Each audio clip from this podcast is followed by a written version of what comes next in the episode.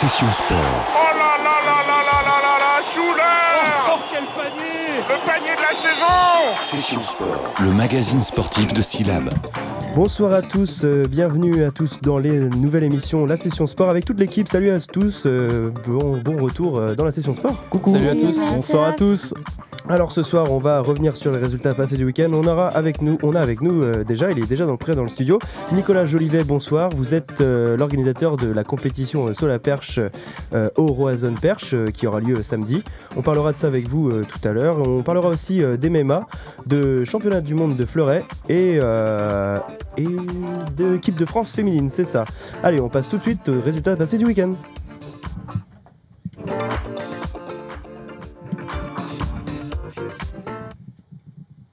Ok, petit, euh, petit souci à la technique, c'est pas grave. Allez, on commence tout de suite avec euh, la Ligue 1 avec toi Clément. Ouais, vendredi, c'était le premier match de la 22e journée du championnat de France. Et pour commencer, le stade Malherbe de Caen recevait l'Olympique de Marseille. Très en forme en ce moment, les Phocéens ont gagné 2-0, net et sans bavure. Samedi, Nantes a été défait par Bordeaux qui se donne un peu d'air, 1-0 après l'éviction de Jocelyn Gourvenec un peu plus tôt dans la semaine. Samedi soir, 3 a battu Lille 1-0. Montpellier a gagné 2-1 face à Toulouse sur le fil grâce à Giovannicio, le grand joueur Giovannicio. Guingamp a été défait 3 buts à 1 à Amiens. Rennes a gagné 1-0 contre Angers et confirme après la victoire glanée à Lille mercredi dernier. Enfin, match très plaisant entre Strasbourg et Dijon qui a tourné à l'avantage des Alsaciens, 3-2 score final.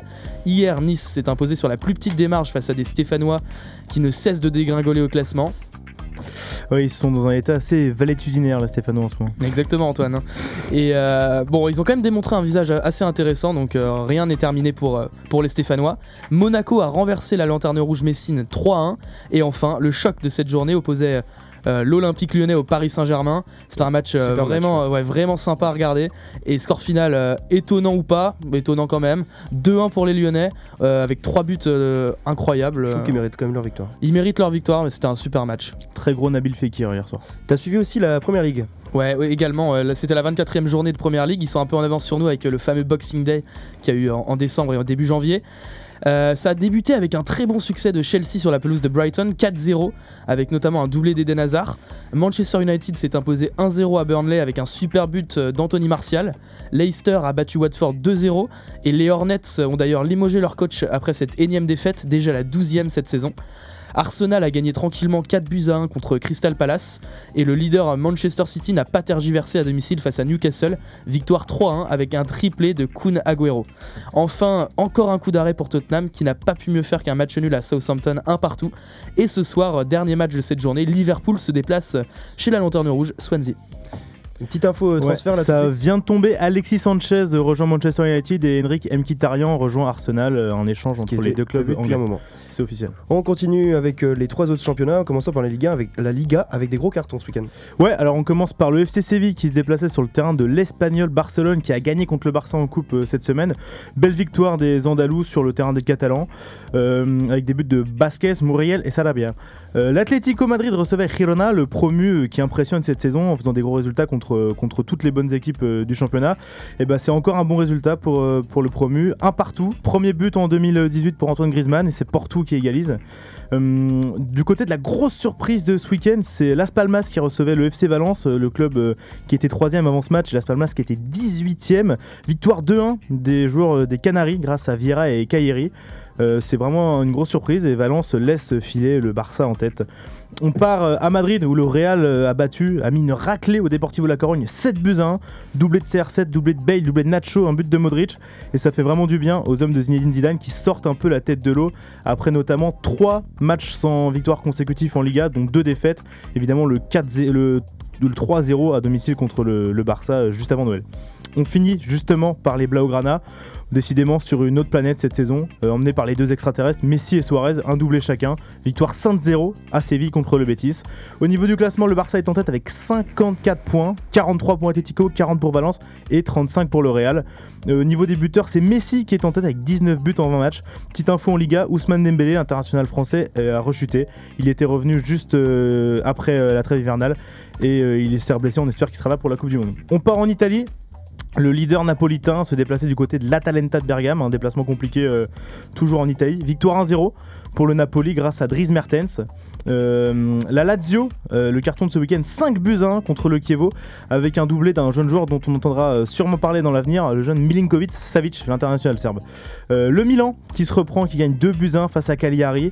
Victoire poussive grâce à un doublé de l'Ivoirien Franck Yannick Caissier. Donc un bon résultat pour les hommes de Gennaro Gattuso. Euh, le choc, c'était hier soir. Il fallait se trouver du côté de San Siro pour voir l'Inter recevoir la Roma. Euh, le score euh, final, c'est un match nul un partout avec une égalisation de Vecino à la 86e et un match absolument génial du gardien international brésilien Alisson Becker. Au classement, Naples est premier avec 54 points. La Juve derrière 50 points, mais qui joue ce soir et qui pourra revenir à un point. Lazio 43 points, Inter 43 points, Romain 40 et Milan 7ème à 31 points et déjà lâché dans la course au titre. Petite euh, anecdote du week-end en Italie. Un revenant, Fabio Quagliarella, 35 ans, auteur d'un triplé, 15 buts en 20 matchs de Serie A. Ça fait plaisir de voir un joueur qui était un petit peu disparu euh, faire une aussi belle saison. On finit par l'Allemagne. Le Borussia Dortmund était sur le terrain de Berlin, nul un partout, encore un résultat décevant pour le Borussia qui s'apprête à perdre Pierre-Emerick Aubameyang. On a appris dans la journée que l'attaquant gabonais avait donné son accord à Arsenal. Euh, dans le même temps, Olivier Giroud pourrait faire le chemin inverse. L'international français pourrait signer chez les marsupiaux de Dortmund. Le Rasenball Sport Leipzig qui s'incline face à Fribourg 2 buts à 1 et qui laisse euh, la voie libre au Bayern qui s'est imposé 4 buts à 2 face au Werder de Brême avec notamment des doublés de Robert Lewandowski et Thomas Müller. On, on continue avec euh, du rugby euh, ce week-end. Avec toi, Mé- Mélanie. Tout à fait, Raphaël. Un rapide retour d'abord sur le top 14 hein, qui a un peu évolué pendant notre absence, notamment la 15e journée qui avait lieu il y a deux semaines. Donc la victoire de Montpellier face à Paris 28 à 16 et le match nul de La Rochelle à Oyonnax 38 partout a permis aux hommes de Verne Cotter de prendre la tête du classement avec 47 points. Il reste cependant talonné de près par La Rochelle et le Racing qui sont ex aequo avec 46 points. Euh, un classement en général relativement serré donc puisque Castres est quatrième avec 42 points, puis Toulon et Toulouse sont respectivement 5 et 6e avec 38 points et Lyon et Bordeaux 7e et 8e avec 37 points. Reprise du championnat donc le week-end prochain avec deux matchs importants. Toulon affrontera Bordeaux et surtout Castres accueillera le Racing. En attendant, le top 14 sera largement représenté au quart de finale de la Coupe d'Europe qui se dérouleront fin mars.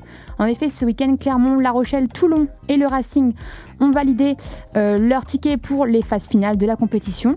Dans l'histoire de cette compétition européenne, c'est donc la quatrième fois que la France qualifie quatre euh, des huit derniers représentants. Une parenthèse donc dorée pour l'ASM qui connaît des temps difficiles.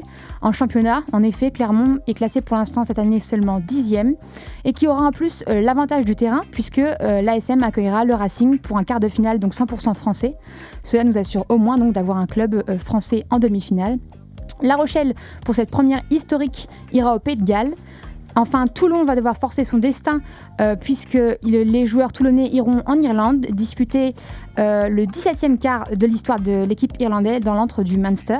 Enfin, déception pour Montpellier. Euh, le club du héros, leader du championnat, s'est incliné à domicile 14 à 23 face à Leinster et a donc quitté la scène continentale. On part aux États-Unis avec toi, Germain, du Ouais. football américain. On a les deux noms du, les deux noms qui iront au Super Bowl. Yep, c'est sorti. Donc euh, New England Patriots contre les Eagles de Philadelphie. Dixième participation pour les Patriots, donc c'est quand même un record euh, pour le Super Bowl. Euh, les champions en titre sont venus à bout des Jaguars de Jacksonville, 24 à 20, en toute fin de match grâce à une magnifique réception de Danny Amendola. À un moment du match, on a bien euh, failli croire que les Jaguars pouvaient l'emporter, mais l'expérience de Tom Brady a parlé face à la jeunesse des Jacksonville.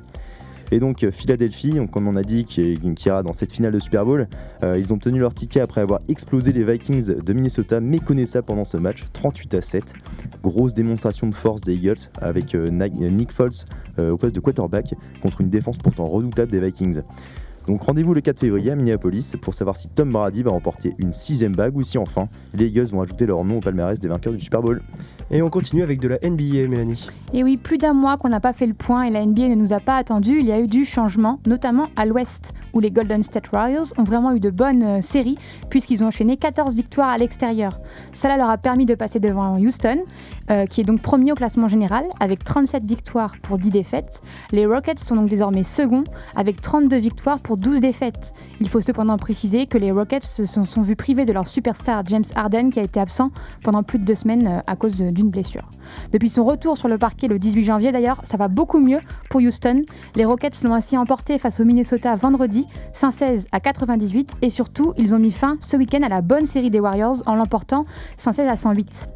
Dur week-end à l'ouest par contre pour les Cavaliers de Cleveland qui ont perdu 148 à 124 face à Oklahoma City.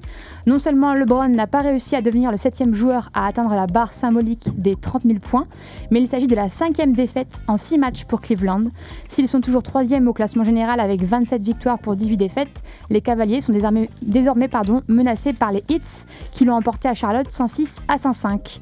Toronto s'est incliné à Minnesota 115 à 109 malgré les 40 points de Kyle Lowry, mais reste deuxième de la conférence Est. De même pour Boston, Kyrie Irving a inscrit 40 points, insuffisant cependant pour l'emporter face à Orlando, ce qui a été une surprise hein, puisque Orlando est lanterne rouge. Score final 95 à 103, les Celtics demeurent tout de même premiers avec 34 victoires pour 13 défaites. On termine notre tour d'horizon avec la page locale Bérénice. Alors retour sur les résultats locaux après une brève pause. Belle victoire pour les Rennais au rugby en Fédéral 2. Le REC a affronté Arras ce week-end. Les Rennais n'ont laissé aucun répit au club d'Arras qui sont partis bredouille sur un score écrasant de 66 à 0. Donc euh, assez impressionnant. Et le Reux a également écrasé euh, le club de Gennevilliers sur un score de 19 à 0. Et pour le top 8, Rennes s'est incliné pour leur part face à Lille 21 à 13. Au basket maintenant, deux grosses victoires rennaises ce week-end. L'Union Rennes Basket a dominé Cherbourg, faible écart mais belle victoire, encore une fois à domicile pour les Rennais, 96 à 89. Les joueuses de l'avenir de Rennes se sont bataillées ce week-end face à Franconville et ont finalement emporté la victoire face aux favorites de la poule 76 à 52.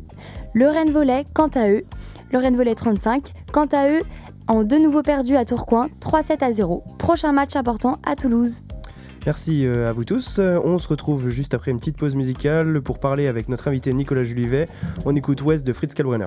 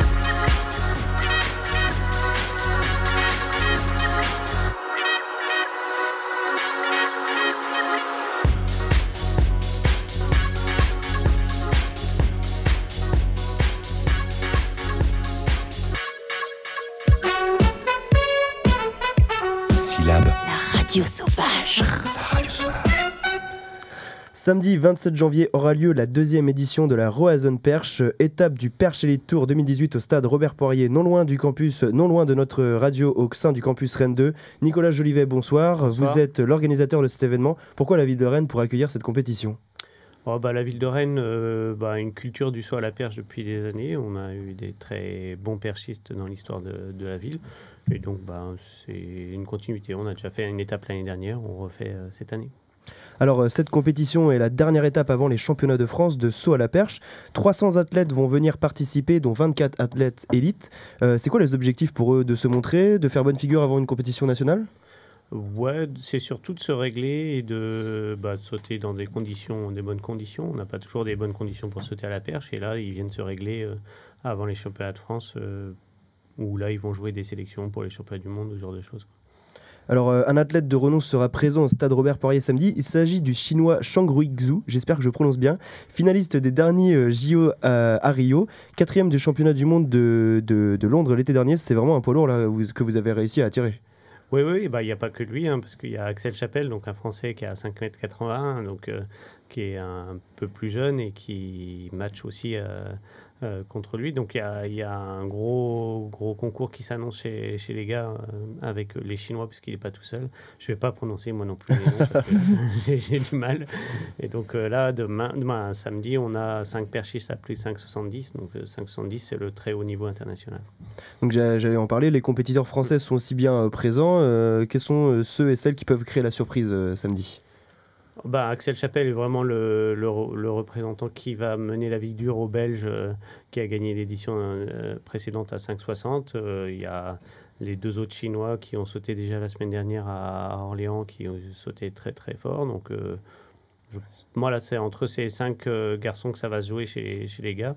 Puis chez les filles, parce qu'il ne faut pas oublier quand même, on a là la, la co-détentrice du record de France avec euh, 4,71. Elle a fait 4,71 à sa première compète euh, cet hiver euh, à Orléans.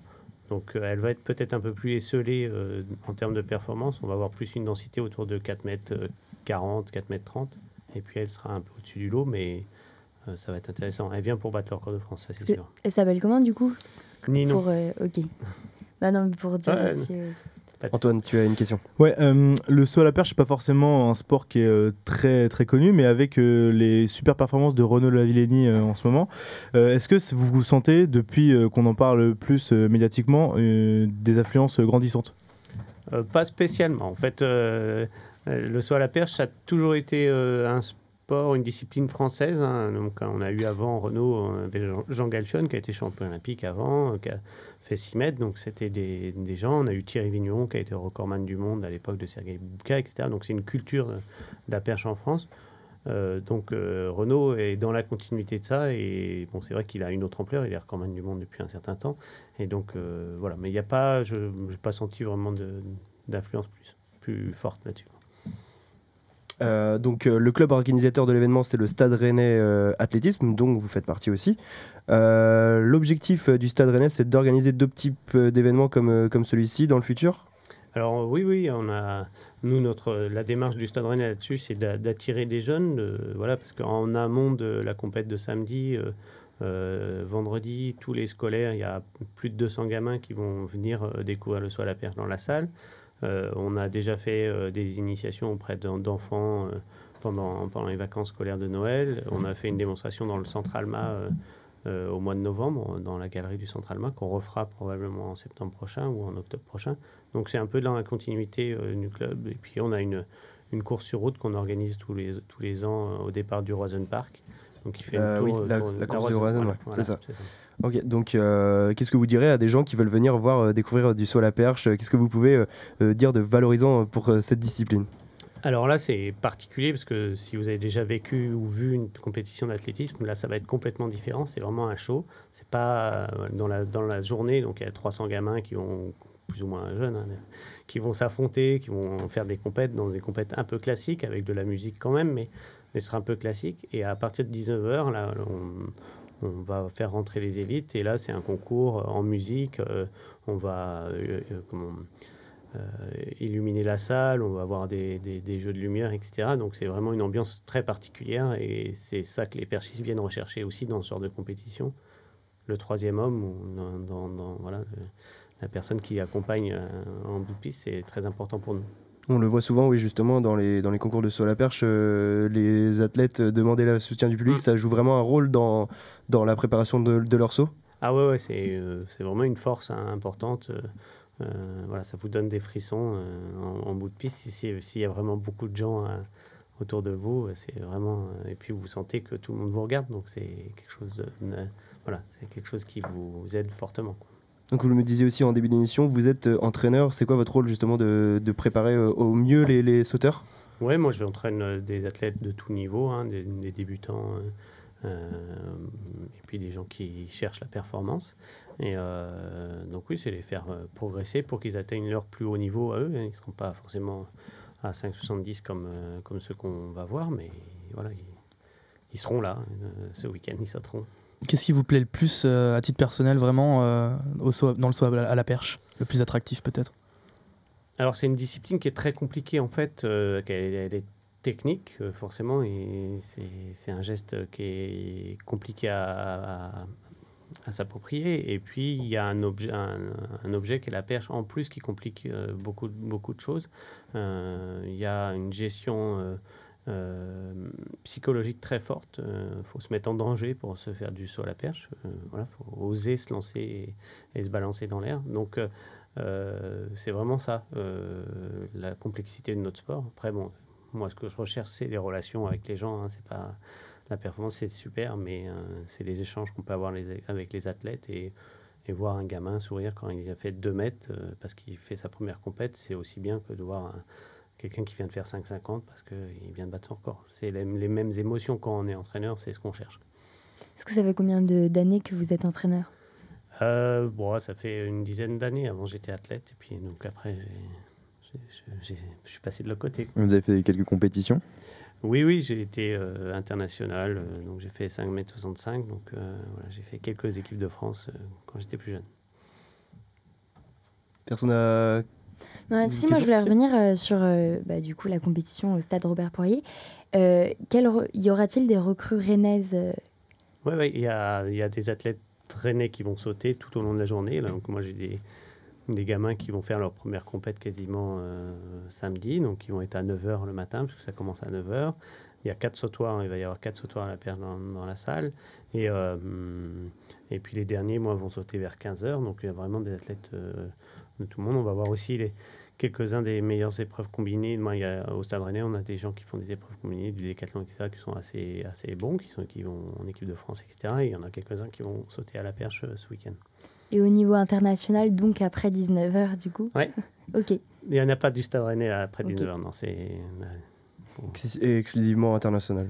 Non, Enfin, il y a beaucoup de Français, oui, mais, mais, euh, dans la mais dimension, voilà, ouais. faut- Athlète élite. Aujourd'hui, euh, pour être dans le dernier concours, il faut avoir euh, chez, un- chez les gars un, rec- un record à plus de 5,40 et chez les filles un record à plus de 4 mètres.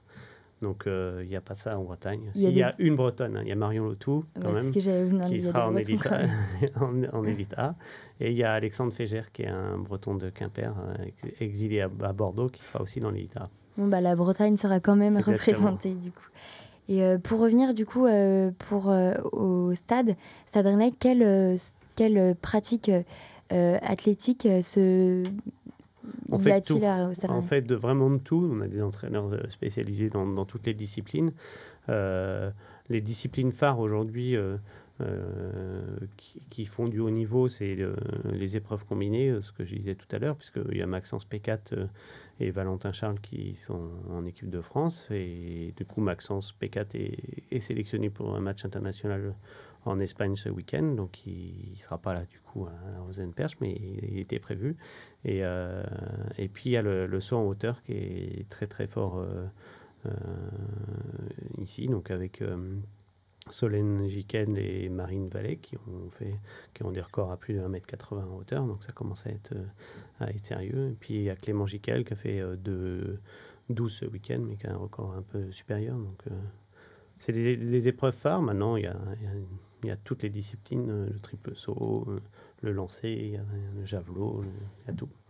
Un goût, le saut à la perche, c'est Moi, je fais du préféré. saut à la perche parce que je, suis, je baigne là-dedans, je sais faire que ça.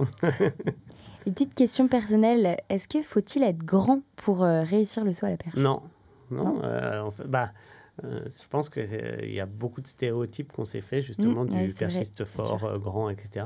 Renaud Lavigny, il n'est pas grand. Mm. Et, Serge Boubka, il était très plus. euh, Sergei Boubka, oui, il Ouais, faisait, euh, Sergei. 5, 5 mètres, euh, il faisait 1m82, 83. C'était et- ça, c'était plus le, ouais, gabarit était- costaud. euh, ouais. Mm. Très bien, bah merci Nicolas Jolivet d'avoir été notre invité dans la session sport.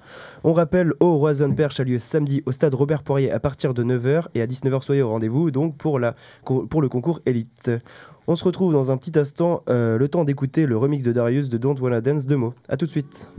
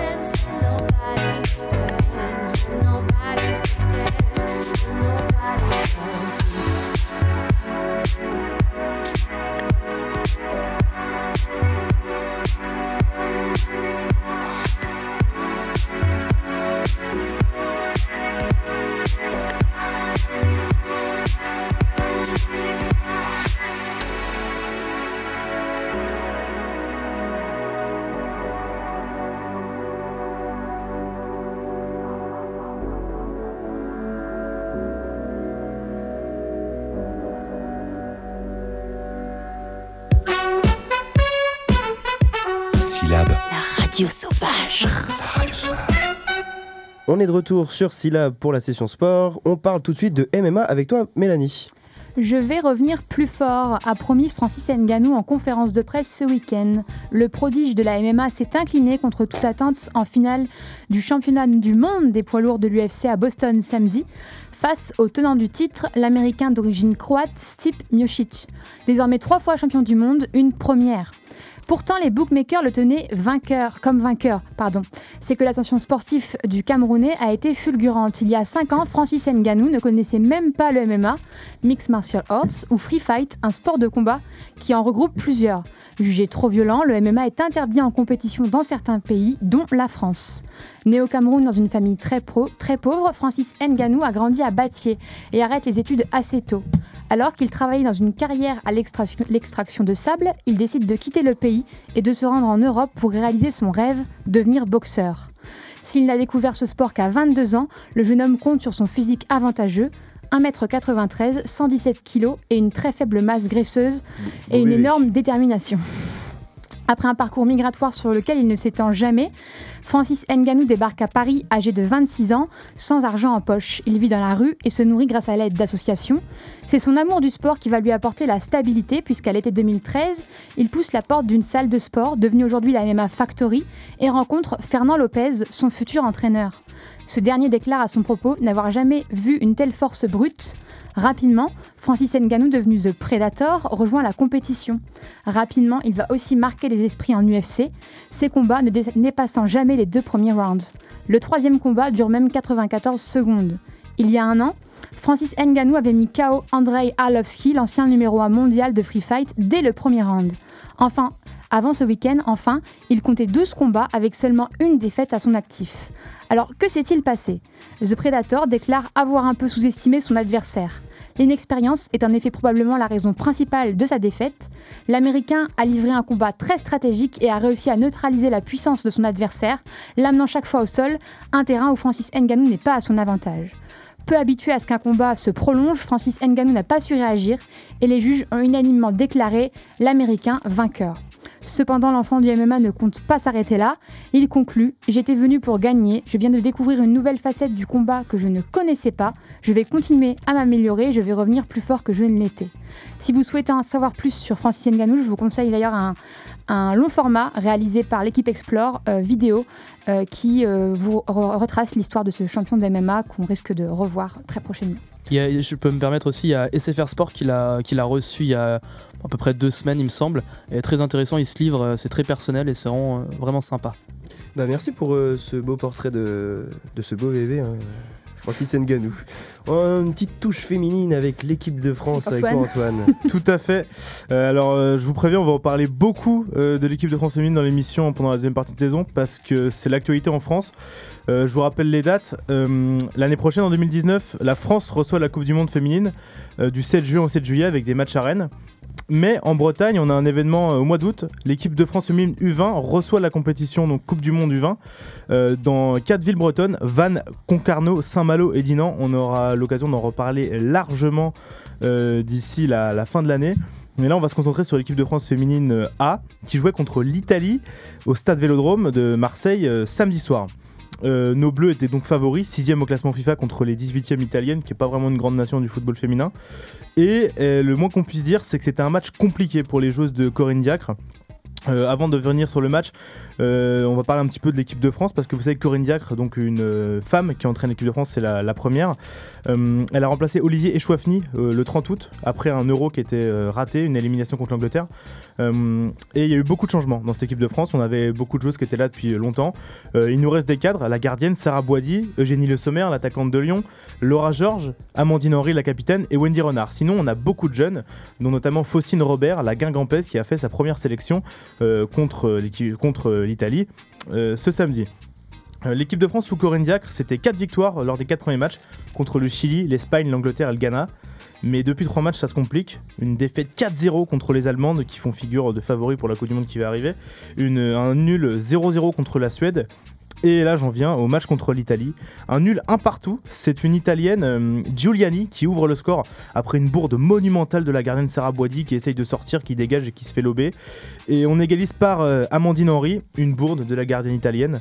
Euh, c'est vraiment le, le fléau de ce sport parce que quand on voit la touche technique, les joueuses sont vraiment fortes. Il y a eu beaucoup de progrès dans le rythme et tout ça, mais au niveau des gardiennes, il y a vraiment un problème. La plupart des matchs sont faussés par des erreurs assez grossières. Pour revenir sur le match, l'équipe de France peut nourrir beaucoup de regrets. On a eu beaucoup d'occasions, mais les joueuses ont une pauvresse technique vraiment affligeante. On aurait pu marquer euh, vraiment 4-5 buts si elles avaient été euh, un petit peu moins maladroites. Dernier résultat, les U20 avaient des matchs amicaux en Bretagne euh, cette semaine. Une victoire 5-1 contre Saint-Malo, contre les seniors de Saint-Malo qui jouent en D2, et une victoire 4-1 contre les seniors de Guingamp qui jouent en D1 euh, française, donc des bons résultats. On aura d'autres matchs amicaux en Bretagne toujours au mois de mars et au mois d'avril. Merci Antoine. Euh, On termine avec toi Bérénice pour la Coupe du Monde de fleuret. Allez, dis-nous en plus. Exactement. Alors ce week-end, c'était la Coupe du Monde d'escrime, catégorie fleuret. Donc la Challenge internationale de Paris 2018. C'est une belle victoire pour les Français. C'est Julien Mertine, fleurettiste de 29 ans et champion du monde par équipe en 2014, qui se qualifie en troisième place de cette coupe face à l'Italien Daniel Garozzo sur un score de 15 à 13. Donc euh, victoire laborieuse, mais victoire quand même. Il a également gagné face au champion du monde de 2013 cette même coupe, l'Américain Miles Chamley Watson par 15 à 11 au 16e de finale. Donc c'est un très bel affrontement pour cet escrimeur qui se qualifiait au départ en 41e finale euh, mondiale. Pardon. Ses acolytes le suivent de très près. Trois d'entre eux terminent 8e de finale ce week-end. Erwan Auclin, Jérémy Cadeau et Alexandre Ediri. Donc l'escrime reste un sport relativement peu médiatis- médiatisé, pardon, encore, probablement en raison euh, de la complexité des règles, car euh, peu de gens euh, connaissent réellement les règles de l'escrime. Il y a de bons sites qui sont à la disposition des passionnés, mais aussi des curieux, comme la Fédération française d'escrime et Escrime Info. On peut remarquer qu'il y a tout de même de plus en plus d'intéressés par ce sport, tant par le nombre de licenciés que par le nombre de clubs, qui s'élève aujourd'hui à 730. Espérons le fait que Laura Flessel, la nouvelle ministre du sport depuis 2017, escrimeuse de haut niveau et une multitude de médailles de toutes les couleurs, qu'elle fasse envie euh, aux jeunes de se mettre à ce sport intensif mais très artistique. Nicolas Jolivet, c'est un peu euh, le même combat, sur la perche, escrime, peu médiatisé et qui mérite euh, justement de- d'en d'en parler? Ah, je pense que l'escrime c'est encore moins mé- médiatisé Ouais. que l'athlé, mais C'est, euh, un oui c'est un beau sport, mais bon c'est comme ça. hein, Il y a des sports plus ou moins médiatisés, c'est normal. Nos tops et nos flops tout de suite. Euh, qui veut commencer? Dites-nous. Moi, je suis lancé. hein. Allez. Euh, pour mon top, c'est euh, Martin Four- Fourcade hein, qui a remporté ce week-end euh, la Mass Start. C'est une très bonne nouvelle avant les Jeux Olympiques. Il a battu en plus son concurrent direct, euh, Bow. Ouais, juste avant, le jour avant, il s'était quand même fait battre euh, dans 12,5 km, je crois. Ouais, ouais, exact. Mais euh, bon, la dernière Mm. victoire, là, quand même, c'est euh, c'est de bon augure pour la suite. Et mon flop, c'est euh, les tennismen français à l'US Open. Mm. Euh, pour la première fois depuis plus de 10 ans, les représentants de, de l'équipe de France euh, enchaînent 4 tournois du Grand Chelem sans atteindre la deuxième semaine de compétition. Euh, bon, on avait gagné la Coupe Davis il y a pas longtemps, mais quand même, le, le tennis français en ce moment, c'est pas ça. Et Caroline Garcia s'est fait éliminer aussi euh, aujourd'hui, Ah d'accord, je Ouais. n'étais pas au courant. en 2-7.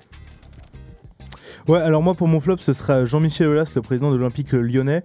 Euh, on a vu pas mal de rixes verbales avec euh, Pascal Duprat, donc le désormais ex-entraîneur euh, de Toulouse. On sait que Pascal Duprat a eu un malaise, il n'a pas pu entraîner son équipe le week-end dernier et Jean-Michel Aulas sur Twitter nous a fait une trompe, comme on pourrait dire, et s'est moqué du malaise de l'entraîneur toulousain. Donc c'est des choses vraiment puériles et on a un peu marre de voir un, personnage qui est censé être respecté du football français, une des plus grandes instances du football qui s'adonne à des des euh, joutes verbales euh, de ce type C'est et Aulas euh, tout craché hein, voilà, sur ça. Twitter. mais ça devient Un une habitude véritable et- enfant. ouais ça devient euh, plus très drôle et pour euh, mon top c'est toujours Pascal Duprat euh, l'entraîneur toulousain donc on sait qu'il y a des problèmes de santé euh, n'a pas fait comme euh, on va dire 99% de ses collègues il n'a pas attendu de se faire licencier euh, à cause des mauvais résultats de son club il a démissionné Euh, il a démissionné Ah, du coup il, il recevra remercier. pas euh, une indemnité Ah euh, de plusieurs millions d'euros qui pourrait mettre son club déjà dans l'embarras, encore plus euh, dans, la mouise, qu'on pourrait dire. Et euh, donc c'est un beau geste et c'est un homme qui a, je pense, des valeurs. Et je pense que c'est bien de, le souligner dans un football qui est toujours un peu plus euh, dans, dans le business. On le verra chroniqueur sur Canal, hein, comme tous les entraîneurs euh, limoges. Souvent, oui. S'il va mieux. Mélanie, dis-nous. Euh, J'ai pas de top cette semaine, euh, Raphaël, mais je voulais euh, préciser en flop euh, une annonce qui a été faite aujourd'hui euh, sur les réseaux sociaux, euh, qui a été relayée par les différents médias. Le, le club de Rennes aurait perdu Ah euh, oui. ses deux coupes euh, et ne saurait plus où elles se trouvent. C'est quand même assez drôle. Sur le coup, on pensait à, à un go- à une annonce du Gorafi, euh, mais non, Ouais. non, c'est très sérieux. Euh, Quelqu'un les a égarés. Voilà, Sous Stade Rennais Football Club. assez hein, risible. En même temps, la salle des trophées est tellement grande qu'on peut plus les mettre. Il y a beaucoup de trophées en poussin. C'est toi qui Ah ouais. disais, Clément, qu'il avait perdu depuis plusieurs Ouais, ça fait plusieurs années. ouais, Ils le disent que maintenant. C'est Clément qui les a mis dans ses toilettes, je vous l'assure. Et du coup, ils, Bérénice ils ont commandé des répliques apparemment. Ton flop, c'est euh, la rentrée Oui, moi, Ah, flop, évidemment, c'est bien sûr la rentrée. La rentrée des classes. Moi, mon, mon- mon top, je sais pas si vous l'avez vu, c'est un arrêt exceptionnel d'un du- joueur de, de handball. Ah oui, je l'ai vu? Incroyable. Super. J'ai oublié son nom, je crois que c'est Dedanke ou je Je, pourrais pas te dire Il son a, nom. il a fait un vol plané pour, euh, pour, pour enlever la balle. Et parce de gardien. plus de gardien. Ouais, bah vas-y, je te laisse, Et, je te euh, laisse il le a dire. plus c'est de ton gardien, il a fait un vol euh, plané, il s'est explosé les côtes, mais il n'y a pas eu but. Il s'est livré, Bah, ça on tant aime ce tant qu'il n'y a pas de but, Ah, tant qu'il n'y a pas de but. Ah, tout à fait, Bérénice. Ah, Ouais. ah, tu l'as tout dit. Merci Bernice. Et mon flop, c'est euh, les Vikings de Minnesota. Je pars dans le football américain, mais on s'attendait à un gros gros match entre les Eagles et les, et les Vikings, et en fait, ça a été un flop parce que euh, parce qu'ils n'ont pas existé. Voilà, c'était mon top parce que euh, je comptais grave ce- sur ce match. Je me suis couché à 3h et c'était un match de merde. Voilà. Euh, le Merci, Raph. quiz, euh, Germain, Yep. s'il te plaît. Bon bah c'est parti. Euh, lors de l'Open d'Australie, donc qui se joue en ce moment, euh, la joueuse 11e mondiale, c'est une française, Kristina Mladenovic, a poursuivi sa série de défaites depuis Roland Garros l'année dernière. Combien de défaites d'affilée? 15. Ouais, 15 alors qu'elle est 11e joueuse Elle est mondiale. encore 11ème mondiale en Elle est plus. 11e c'est mondiale, c'est assez incompréhensible, mais, euh, mais c'est le cas. Mais Ah, Ça prouve le 15e niveau du tennis féminin en ce moment. Tu peux vrai. faire perdre 15 matchs de suite et rester 11e mondial. Kiki. Euh, la, deux- la dernière victoire du Stade Lavallois. Le 22 septembre. Ouais, bien vu. 2004. C'était contre Pau. Ils sont Ah, pas 11e 2004, là en national, ça a plus trop bien pour Ouais. le stade de la Valois. Salut Pierre. Ouais, ouais, ouais, on le salue. Euh, il est le premier joueur, euh, le premier coréen pardon, à jouer euh, en quart de finale du Grand Chelem, donc à l'Open d'Australie. Chung. Ouais, bien vu. Ouais. Chung, il a battu euh, euh, tout à l'heure. En Et- 3-7. En, en 3-7. donc Impressionnant, C'est Chung. c'est- assez Djokovic. impressionnant. Il a battu Djoko. Ah ouais. Il est Djoko vraiment qui n'est plus que l'ombre de lui-même depuis quelques saisons. Et, non mais d'ailleurs c'est il est jeune je crois qu'il a, il a, il a une vingtaine d'années 22 ans un truc comme ça donc euh, c'est- une bonne révélation du, Et c'est tennis c'est beau en plus parce que son idole c'est Djokovic. Ah oui. Ouais. Donc euh, ouais, il doit être bien content de l'avoir battu. Ah, c'est fini, il peut rentrer chez lui, il a fait sa carrière. C'est ça. Pouvez me- pouvez-vous me citer cinq grandes compétitions qui vont rythmer 2018 hein, on est au début euh, janvier est-ce que vous pouvez m'en citer rapidement La Coupe euh, du cinq Monde. les plus grosses? Jeux, ouais, Jeux Jeux Olympiques. ouais Pyongyang, Ouais. euh, Coupe du Monde. La Coupe du Monde du vin en Bretagne.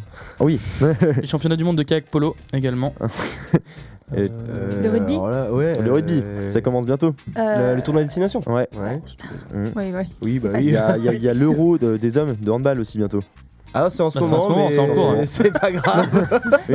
D'ailleurs- on salue leur performance parce qu'ils sont toujours, euh, toujours en lice et On comptait en parler la Il semaine marche prochaine. bien. en fait. Avec un bien. gardien français moi, successeur de Thierry. Omeyer qui est vraiment excellent depuis le début de la compétition. euh, Ah là là. Oui, Il a oui, dit bon, allez, c'est bon, ça suffit. Question suivante. Quel match de Ligue 2 a fait 3-2 euh, pour le vendredi Nîmes Châteauroux. Non. Merde. Allez Clément, moi je fais appel à, ta, à tes connaissances là. Ah, j'ai pas trop questions suivi pour le Clément, va pas s'en sortir si c'est que pour Clément. Ah non, là, là, c'est- j'ai pas suivi euh, le week-end dernier. Et je bah c'était. Auxerre Orléans. Oh, je crois qu'il y avait 3-1, tu vois. Ah ouais. Affiche. Exact. Premier sur la Ligue 2, Germain. Bon alors euh, de destination là pour, pour le coup euh, ok donc euh, ça commence pour les Bleus le 2 février contre l'Irlande un célèbre jeune joueur français euh, est forfait Morgan Parra. mais ouais et, euh, Il s'est- jeune, lui, hein. 66 sélections Ouais. il, a, il a 29 ans et puis bah là il C'est dommage hein, parce il a un que traumatisme au genou le sélectionneur Guinoves voulait pas le sélectionner, il faisait son retour et il rate, euh, il rate la rentrée. il rate la rentrée avec euh, un problème au genou Ouais. Donc, Pas euh, indispensable, c'est- dommage Euh, et puis du coup on, on en parlait tout à l'heure il y a eu un gros troll de l'EAG l'équipe de Guingamp Ah, envers Rennes avec les coupes. au sujet de la fameuse perte des coupes Ils leur ont dit on peut vous en prêter deux. on peut vous en prêter deux 2009 et 2014 celles qu'ils ont gagnées contre Rennes voilà. Mauvais, c'est mauvais. c'est mauvais c'est mauvais C'est très bien, moi, je, je- je trouve ça très bien. C'est terminé Bah, pour toi fin. Eh bah très bien, Merci eh à bah, toi, Germain. super quiz Merci encore Germain, une fois, génial. génial. Allez, merci à tous de nous avoir écoutés. On se retrouve la semaine prochaine, lundi 19h, n'oubliez pas. Salut à tous Bonsoir. Bonne soirée, amusez-vous. Syllabe. La radio sauvage. La radio sauvage.